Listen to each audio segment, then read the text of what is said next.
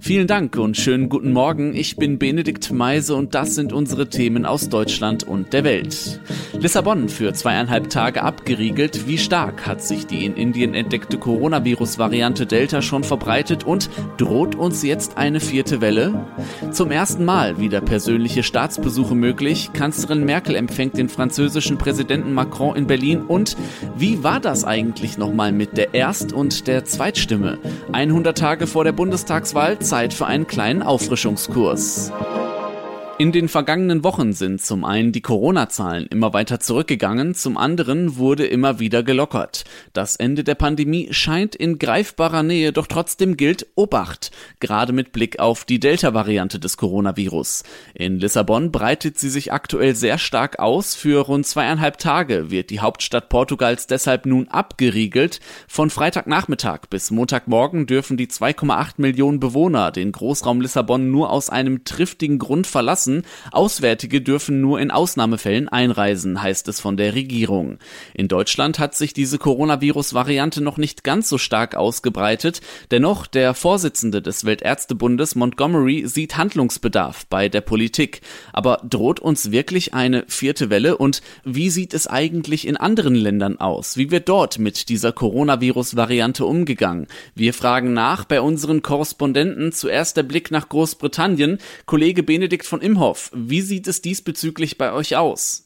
Ja, hier in Großbritannien dominiert diese Delta-Variante längst. Mehr als 90 Prozent der Fälle sind darauf zurückzuführen und die Zahl der Neuinfektionen, die schießt seit Tagen in die Höhe. Am Donnerstag waren es mehr als 11.000, das sind fast 2.000 mehr als am Vortag und die 7-Tage-Inzidenz liegt mittlerweile wieder deutlich über 70. Und dabei sah es vor einem Monat noch ganz anders aus. Da freuten sich die Briten schon auf die Aufhebung aller Corona-Maßnahmen, die angekündigt war. Doch wegen der Delta-Variante kam das anders. Premierminister Johnson hat diesen letzten Schritt erst einmal um vier Wochen verschoben. Dankeschön, Benedikt. Gleiche Frage auch an Kollegin Julia Macher in Spanien. Auch in Spanien bereitet die Delta-Variante immer mehr Sorgen. Zwar bewegt sich die Zahl der Infektionen mit der Mutation noch im einstelligen Prozentbereich, doch das Beispiel Großbritannien zeigt, das kann sich schnell ändern und das ausgerechnet jetzt, wobei die Sommerferien beginnen und Spanien über die Aufhebung der Maskenpflicht wenigstens draußen an der Strandpromenade diskutiert. Immerhin zwischen vollständig geimpften zirkuliert die Virusvariante offensichtlich kaum. In Katalonien und in Madrid überlegt man daher, bei den 60 bis 70-Jährigen die zweite Dosis der AstraZeneca-Impfung vorzuziehen. Besten Dank. Schauen wir nach Skandinavien zu meiner Kollegin Sigrid Harms. Also in Norwegen gab es bis diese Woche 139 Fälle dieser Delta-Variante. Das ist nicht viel, aber die Gesundheitsbehörden machen sich trotzdem Sorgen. Sie fürchten, dass diese Variante nach und nach die dominierende sein wird. Aber wenn das mit dem Impfen weiter so vorangeht, glaubt man, die Ausbreitung unter Kontrolle halten zu können. In Dänemark gab es Ausbrüche in Schulen und Altersheimen. Trotzdem sind die Infektionen mit der Delta-Variante mit rund 150 Fällen auf einem niedrigen Niveau. So auch in Schweden und in Finnland, da gab es bislang rund 200 Fälle.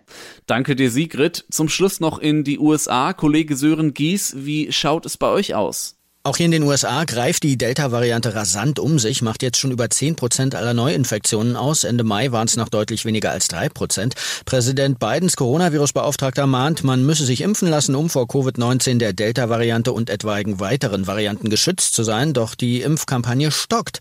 Bidens Ziel, bis zum Nationalfeiertag am 4. Juli 70 Prozent aller Erwachsenen geimpft zu haben, verfehlen wir wohl.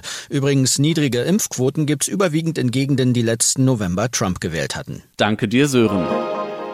Beim letzten Mal konnten sie sich nur über Bildschirme unterhalten. Heute wollen sich Bundeskanzlerin Merkel und der französische Staatspräsident Macron gegenüber sitzen. Macron ist der erste ausländische Gast in diesem Jahr, den die Bundeskanzlerin wieder persönlich empfängt. Wegen der Coronavirus-Pandemie haben die Staats- und Regierungschefs ja fast alle seit dem vergangenen Jahr auf Auslandsreisen verzichtet. Stattdessen fanden die Treffen virtuell statt. Ab heute soll sich das aber wieder ändern. Am Abend treffen sich Kanzlerin Merkel und Frankreichs Staatspräsident Macron im Kanzleramt. Bei einem Dinner wollen sie über die politische Zukunft sprechen. Kommende Woche trifft sich der Europäische Rat in Brüssel und vorab wollen sich Deutschland und Frankreich schon mal austauschen. Im Europäischen Rat kommen die Staats- und Regierungschefs der EU-Länder zusammen, um die politische Agenda der EU festzulegen. Laut Bundesregierung gibt der Rat wichtige Impulse für die Zukunft. Jasmin Becker, aktuelle Redaktion. Wegen der Corona-Pandemie ist die Klimadebatte in den Hintergrund geraten, das soll sich aber wieder ändern. In den kommenden Wochen wollen unter anderem Fridays for Future wieder auf die Straße gehen. Heute wird der Anfang gemacht, heißt es von der Organisation. An 25 Orten in Deutschland sollen Protestaktionen stattfinden, vor allem in Großstädten. Sie fordern von allen Parteien einen konkreten Plan, wie das 1,5 Grad Ziel eingehalten werden kann. Und auch im Koalitionsvertrag der nächsten Bundesregierung soll die sozial gerechte Klimawende verankert sein.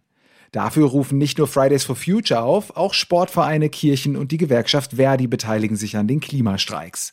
Die Demonstrationen sollen trotz der gesunkenen Corona-Infektionszahlen auch weiterhin mit Abstandsregeln und Hygienevorschriften stattfinden. Nico Neumann, Redaktion. Die deutsche Nationalmannschaft macht sich heute nach dem Abschlusstraining am Vormittag auf den Weg nach München, denn morgen wartet dort Portugal auf sie. Und dann geht es auch schon Schlag auf Schlag. Bereits am Mittwoch muss das Team von Jogi Löw ran gegen Ungarn. EM-Reporter Uli Reitinger, wie viel können die Trainer noch bewegen und erreichen in der kurzen Zeit zwischen den Spielen? Ja, Bundestrainer Löw sagt, da geht so einiges, aber wirklich viel umschmeißen muss und wird Löw wahrscheinlich gar nicht. Hier im deutschen Lager sagen sie alle, es geht nur um kleine Stellschrauben. Willst du dich auch mal an den Personalspekulationen beteiligen? Glaubst du, Löw wird das Team jetzt umbauen? Also einen großen fundamentalen Umbau möglicherweise noch mit Systemwechsel von Dreier auf Viererkette erwarte ich nicht. Vor allem, weil die Mannschaft ja nicht schlecht gespielt hat gegen Frankreich und da schon viel funktioniert hat. Die Offensive muss konsequenter, durchschlagskräftiger werden. Goretzka, Sané und Werner lauern schon auf ihren Starteinsatz. Worauf kommt es denn gegen Portugal an? Ja, zum einen muss die Offensive konsequenter werden und sich mehr und mehr gute Torchancen erarbeiten. Und dann spielt bei den Portugiesen ja auch noch ein gewisser Herr Ronaldo, der gerne mal 88 Minuten nicht zu sehen ist und in den anderen zwei drei Tore macht. Unter anderem Matthias Ginter soll sich um Ronaldo kümmern. Das portugiesische Team war ja lange auf Ronaldo zugeschnitten. Alles drehte sich um ihn. Das ist spätestens seit dem EM-Finale vor fünf Jahren, als er ja früh ausgewechselt werden musste, verletzt raus musste, nicht mehr ganz so.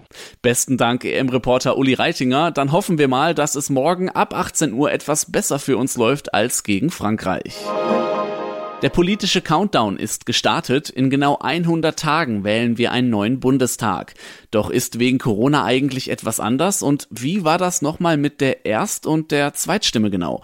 Antworten darauf hat mein Kollege David Riemer. David, wie genau läuft das eigentlich nochmal mit den Wahlen, Stichwort Wahlalter und Benachrichtigungen und so? Also wahlberechtigt sind in Deutschland alle, die am Wahltag am 26. September mindestens 18 Jahre alt sind. Die bekommen im Optimalfall alle rechtzeitig vor dem Termin eine Wahlbenachrichtigung. Darin stehen wichtige Informationen, beispielsweise welches Wahllokal für einen zuständig ist. Wer diese Wahlbenachrichtigung drei Wochen vor dem 26. September nicht im Briefkasten haben sollte, der muss sich mit seiner Gemeinde in Verbindung setzen, damit halt noch ausreichend Zeit ist, dass die Wahlbenachrichtigung zu Hause eintrudelt.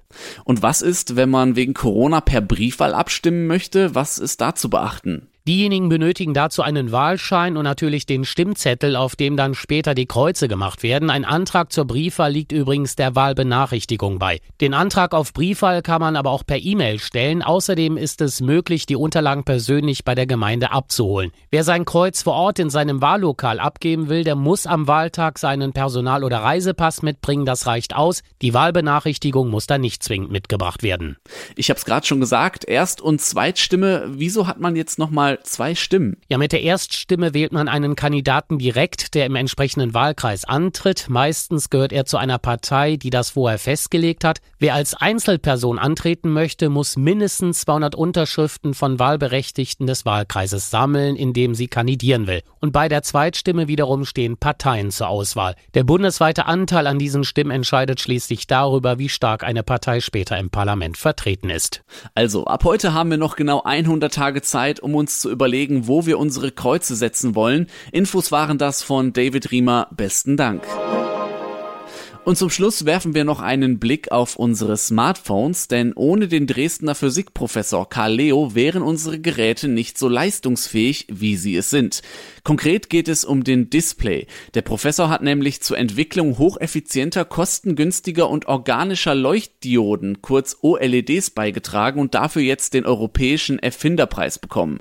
Weltweit wird seine Arbeit in den Bildschirm verbaut, auch teils in anderen Geräten wie ultraleichten organischen Solarzellen. Bei Bildschirmen sorge das aber für eine bessere Bildhelligkeit, Farbauflösung und Energieeffizienz, so das Europäische Patentamt. Also unterm Strich haben sogar wir Nutzer direkt etwas davon.